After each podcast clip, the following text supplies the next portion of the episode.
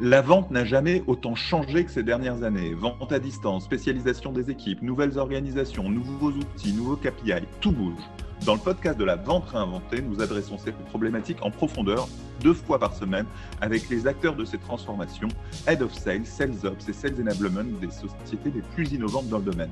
Bonjour à tous, je suis Gabriel Dabichwebel, fondateur de SalesDeck.io et de l'agence marketing 1 minute 30 et hôte de ce show tout de suite l'interview, mais juste avant un petit mot pour vous faire découvrir salesdeck.io, la nouvelle plateforme SaaS pour rendre vos rendez-vous commerciaux plus engageants et mieux préparés. Avec salesdeck.io, vendez plus et plus vite en visio. Bonjour à tous, je suis ravi d'être avec Gilles Berthaud aujourd'hui. C'est le fondateur euh, et associé CEO de Livestorm. Livestorm, c'est une solution que vous connaissez sûrement de visio, de webinar, euh, qui s'est lancée avant la Covid, mais qui a explosé pendant la Covid sur un marché déjà saturé d'acteurs majeurs. Vous connaissez bien sûr Google Meet, vous connaissez Zoom, vous connaissez Teams, Microsoft Teams. Donc, euh, euh, et malgré tout, Livestorm a réussi à faire son trou sur ce marché-là, du webinaire et de la visio. bravo Gilles, dis-nous comment tu as fait. Bah, merci déjà de me, recevoir, c'est très gentil. Écoute, il n'y a pas de, je dirais qu'il n'y a pas foncièrement de, de, de recettes magiques. Je pense qu'on a eu, il y a eu aussi une bonne part de chance. On est arrivé à un moment où le, marché était un petit peu vieillissant. En 2015 ou 2016, lorsqu'on arrive, il y a une espèce de shift technologique euh, vers, on va dire, le, browser-based, le cloud-based avec des technos qui sont vraiment purement navigateurs. Donc déjà, rien que d'apporter ça, c'était un vrai élément différenciateur en soi qui améliore énormément l'expérience utilisateur.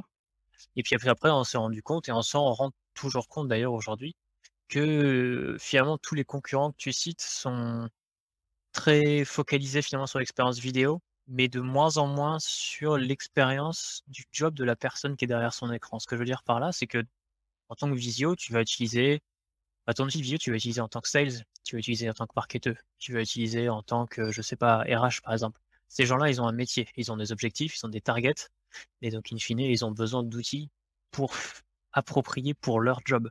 Donc la vidéo en soi est un médium, mais si tu es capable de leur apporter une expérience utilisateur qui vient autour de cette vidéo pour justement les aider à atteindre leur objectif, dans ce cas, tu n'es plus un outil de vidéoconférence, tu es un outil sales, tu es un outil marketing, et c'est vraiment cette couche différenciatrice qu'on veut apporter, c'est l'expérience utilisateur de la personne qui est derrière son écran. Ça ça se concrétise comment? Ça peut être, tu vois, on va parler de virtual selling, bah, ça peut être des outils de virtual selling qui viennent s'intégrer dans l'outil. Ça peut être euh, des, la, personnalisation de landing page, personnalisation de room, faire en sorte que tout soit vraiment ultra brandé avec euh, ta marque, euh, les intégrations avec les CRM, etc., etc. Donc vraiment tout ça qui vient vraiment tailored un petit peu l'expérience utilisateur. On va effectivement creuser le sujet du virtual selling et de la visio adaptée aux vendeurs. Avant ça, euh, tu parlais de, solutions web-based dans un environnement qui n'était pas nécessairement en 2015. Moi, j'ai le souvenir d'une solution que j'utilisais déjà en 2010-2011, je crois que c'est JoinMe, euh, qui était déjà vachement innovante et qui a un peu disparu. tu, sais ce qui lui est arrivé et pourquoi elle n'a pas marché? Elle est arrivée trop tôt à son époque? Je pense que JoinMe, déjà, JoinMe, ce qu'il faut savoir, c'est que c'était pas du WebRTC, donc c'était une techno qui était plutôt une techno VoIP. Euh, alors je crois qu'ils ils ont fait le changement euh, assez un peu plus tard, après que nous on soit arrivés, mais c'était déjà pas une techno qui était tout à fait browser-based. Ils étaient browser-based dans une certaine mesure, mais c'était pas foncièrement la même techno que nous on utilise. Et euh, c'était un outil qui était très très B2C, à la fois B2B, qui avait un positionnement qui était très très large. Et lorsqu'un Google Meet est arrivé, lorsque Zoom s'est démocratisé, je pense qu'il y a en fait tout cette, espèce de positionnement très large, agnostique un petit peu de la cible, ça les a perdus et ils sont fait juste rouler dessus par la concurrence et, c'est ce qui s'est passé. Nous, on a pris le parti d'avoir quand même un semblant de spécialisation, ce qui nous a permis d'avoir une carte à jouer, mine de rien, qui, a fait toute la différence. Ouais. bah, parlons maintenant de effectivement votre stratégie de spécialisation pour les sales et sur les sales. Euh, aujourd'hui, c'est un, de vos nouveaux euh, chevals de bataille. Euh, peux-tu nous, nous préciser ce que vous mettez en place pour accompagner les vendeurs? Ouais, alors typiquement, en fait, on a deux, deux grands use cases. On va avoir à la fois ce qu'on va appeler le webinar, donc qui est vraiment quelque chose de groupe, qui est un peu univoque, dans le sens où voilà, il y a un panel, un conférencier ou plusieurs conférenciers qui vont exposer, présenter quelque chose. Et après, tu as le côté évidemment meeting, un peu comme on fait là par exemple, lui qui est vraiment sur du virtual selling, où pour le coup, je, moi en tant que vendeur, je te vends à, voilà, à Jean-Michel quelque chose qui est mon produit, mon software, peu importe. C'est foncièrement le même use case à une échelle différente. Et donc, de ce fait, tu vas avoir des fonctionnalités qui sont différentes. Donc, par exemple, dans un truc webinaire, nous, on va avoir, on va essayer de maximiser une seule chose qui est l'engagement. On va maximiser l'engagement des participants, mettons, s'ils sont 10, 20, 30, 1000, peu importe, de faire en sorte qu'ils interagissent le plus possible avec le vendeur qui fait sa présentation pour qu'on puisse enrichir le contenu et qu'il y ait quelque chose un petit peu qui fasse effet boule de neige que tout le monde puisse bénéficier de cet engagement. C'est-à-dire que voilà, on va avoir un chat, des sondages, des questions, on va mettre du contenu interactif, on va faire tout un tas de choses qui font que, in fine, la présentation est extrêmement riche. Ça va décupler la puissance de la présentation, ça va décupler la marque et ça, la, ce que tu présentes. Et en plus, parce que les gens interagissent avec toi, ça rajoute du contenu organique quasiment par-dessus qui est vachement intéressant.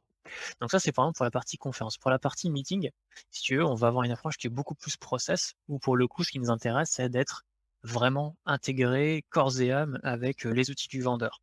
Donc ça peut être par exemple typiquement du Sales Deck. Ça peut être s'intégrer avec un Salesforce, avec un Pardot, avec un PipeDrive, si c'est PipeDrive. Euh, on aimerait, enfin, on s'intègre déjà avec des Google Docs pour que vous puissiez déjà montrer vos Google Docs si vous avez des Google Docs à montrer. Et puis, voilà, on aimerait par exemple pouvoir s'intégrer avec du SalesLoft ou des choses comme ça qui sont vraiment des outils de vendeur qu'on puisse mettre dans la plateforme. Et pas juste en partage d'écran, mais vraiment avoir cette espèce de cockpit à l'intérieur de Livestorm où la vidéo est quasi secondaire parce qu'in fine, ce qui importe, c'est ce qu'on vient apporter en le back-office pour le vendeur et éventuellement pour le client. Donc on est moins sur de l'engagement, mais beaucoup plus sur de l'outillage, sur la partie plutôt virtual meeting, virtual selling. Et quand tu dis intégration, ça correspond à quoi? C'est des iframes ou de, différentes autres solutions pour que le commercial et son environnement autour de lui, tu parlais de cockpit, en même temps qu'il est en discussion avec son acheteur, donc il est des infos ce genre de choses? Ouais, exactement, c'est ça. Tu as, tout compris. Il y a deux types d'intégration. Donc, en fait, tu as ce qu'on appelle des plugins. Les plugins, c'est concrètement des applications Livestorm que tu construis dans la room, dans ce fameux cockpit, et qui permettent de créer du coup du, du contenu ad hoc. Donc, euh, bon, il y a d'autres choses. Hein. Il y a Figma, il y a Miro, il y a tout un tas de types de contenus que tu peux présenter. Et après, tu as un deuxième type d'intégration qui est pour le coup de l'enrichissement. Et là, c'est typiquement pouvoir connecter un Salesforce, un Pardot, comme je le disais, soit pour pouvoir importer les gens, voire même un Google Calendar, pour pouvoir importer les contacts, avoir le meeting et ensuite les repousser dans l'autre sens vers ton CRM pour pouvoir enrichir ta fiche de ton prospect, de ton lead avec les activités que cette personne a eues pendant le live ou pendant le meeting. Et sur cette cible commerciale, vous êtes au démarrage, vous avez déjà des cas clients, quelles sont les différentes équipes qui l'utilisent, euh, dans quel contexte? On a non, non, ça fait maintenant un moment qu'on a alors le côté sales et webinar, c'est quelque chose qu'on fait depuis vraiment le jour J parce que c'est vraiment depuis le premier jour, c'est l'une de nos premières cibles. Ce qui est un peu plus nouveau, c'est la partie vraiment meeting et euh, outillage pour de la product demo, 1 euh, à 1. Et typiquement ça, c'est un truc qu'on fait maintenant depuis, cette année grosso modo. Et majoritairement, on le voit beaucoup sur les grands comptes surtout. On va le voir sous deux aspects, donc à la fois le sales type vente et à la fois sales type CSM. Donc sur la partie vente, ça va être par exemple, on a ce très gros client qui travaille dans le domaine de la santé et ils vont avoir un workspace Livestorm par région, donc un compte Livestorm par région. Tous les sales sont sur leur workspace et derrière, en fait, ils enchaînent leur meeting dans Livestorm ils ont vraiment le calendrier, la timeline avec leurs outils dedans. Et voilà, chaque territoire est un voilà. Et ça permet derrière, en plus, d'avoir tout un tas d'analytics. On peut rapatrier sur le niveau d'au-dessus pour le manager pour qu'il puisse voir, bah, un tel a fait tant de calls pendant tant de minutes avec telle personne, etc. Donc on arrive à à rapatrier directement dans la plateforme tout un tas de trucs intéressants. Et pour la partie CSM, c'est plutôt de la formation type QBR, tu vois, donc c'est vraiment des points tous les trimestres, des quarterly business review, donc des points trimestriels avec le client, on va lui présenter son usage, etc. On est plus sur une démarche de présentation, un petit peu moins sur de la vente, un peu de renouvellement, mais, euh, mais c'est sensiblement le, même usage, quoi. C'est un workspace pour, euh, pour un territoire ou une géographie ou peu importe, et derrière les gens enchaînent les meetings dedans, quoi. Et c'est intéressant parce que j'imagine que les grands comptes que tu cites ont déjà à côté soit Teams, il y a des chances que, en tout cas, si c'est des grands comptes français, qu'ils soient sur Microsoft avec Teams dessus, ou soit Google Meet. et ils vont malgré tout se prendre une licence en plus pour conduire leur meeting avec la solution. Ils, vont donc chercher quoi? C'est plus d'analytique qui leur permet de, de, mieux suivre tous ces meetings commerciaux et les différencier des meetings plus standards. Ouais, c'est exactement ça. En fait, il y a ce qu'on voit de plus en plus chez les grands comptes, c'est qu'en fait, tu as une dissociation de plus en plus entre ce que tu dis en interne et ce que tu dis en externe. En fait, il y a un truc qui s'est passé, je pense, pendant le Covid, qui est que tout le monde s'est suréquipé. D'ailleurs, on le voit, hein, il y a le momentum de marché qui n'est pas le même sur la, vidéoconférence. Tout le monde s'est quasiment équipé. Il y a une grosse spike, donc c'est typiquement ce qu'on est en 2020, un peu en début 2021. Donc, grosse spike d'équipement où les gens n'avaient pas de solution. Du coup, maintenant, tout le monde a une solution.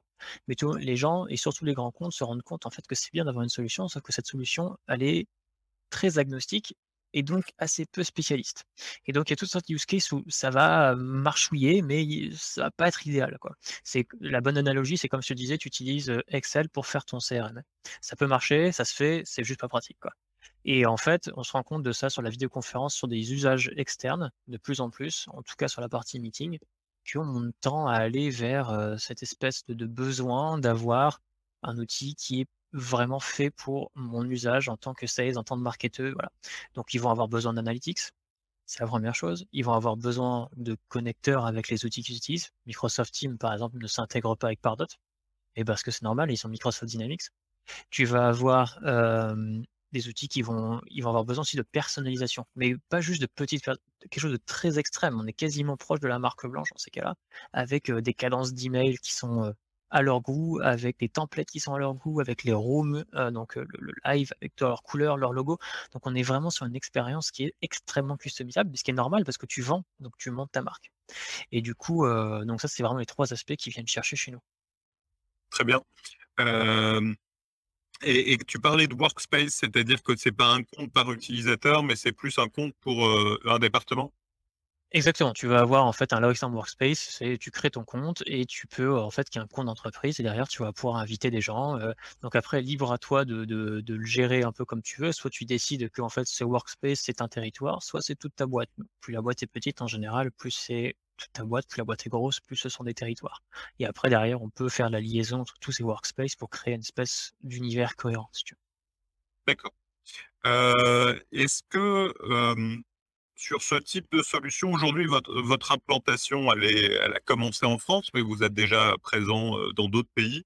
Est-ce que sur ces démarches de virtual selling, de vente à distance, vous arrivez aussi à, à vous implanter à l'étranger? On a toujours eu euh, une empreinte à l'étranger. Aujourd'hui, on a ce qu'on fait en France, c'est environ 40%, parfois un peu moins, parfois un peu plus selon les quarters, mais c'est autour de 40%. Et tout le reste, en fait, c'est à l'étranger avec une très forte empreinte en Europe. En incluant la France, on fait grosso modo 70-75% de notre chiffre en Europe, et notamment en Europe de l'Ouest, Europe du Nord, Europe centrale.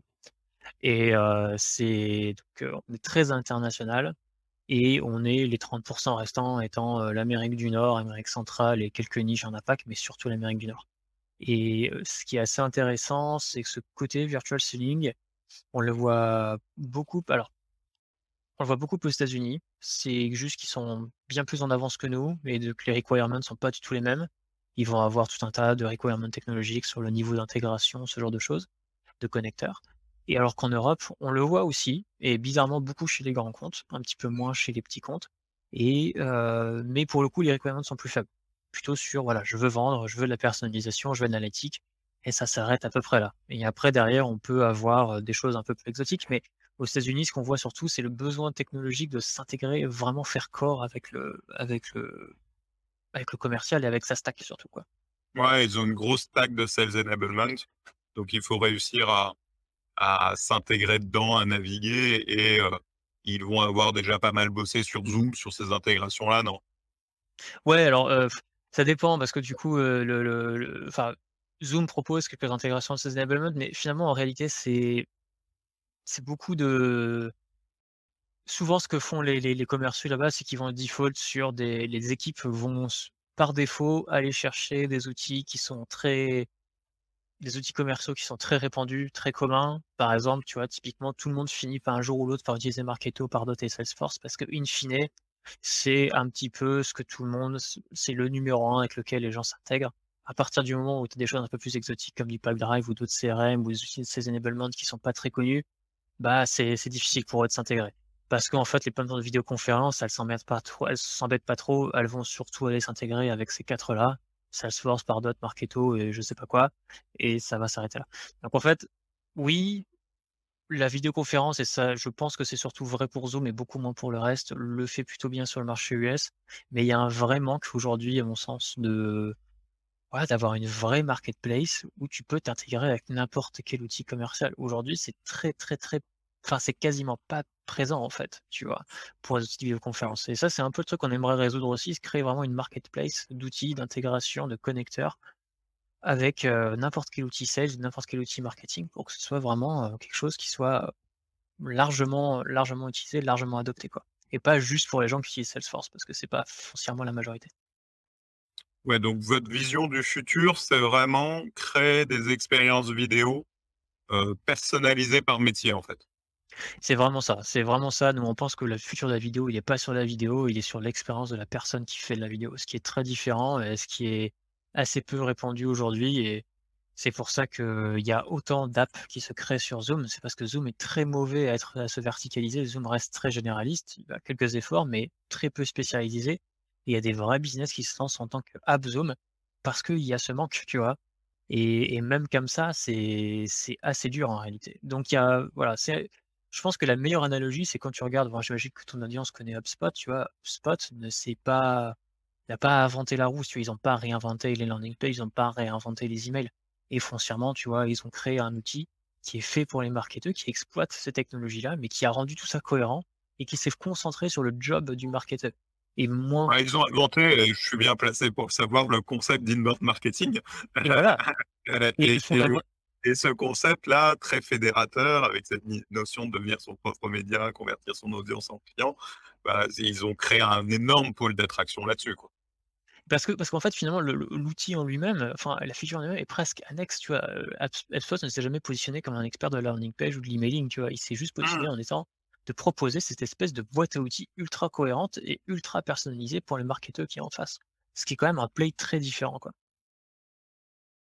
Très bien, bah, on va conclure là-dessus. On se retrouve euh, de façon régulière pour un nouvel épisode. Abonnez-vous sur votre plateforme de podcast préférée pour ne rater aucun épisode. Merci aussi à notre sponsor SalesDeck.io, la solution SaaS pour vendre plus et plus vite en visio, avec des rendez-vous plus engageants, mieux préparés et mieux documentés. Découvrez la solution et réservez tout de suite une démo sur salesdeck.io.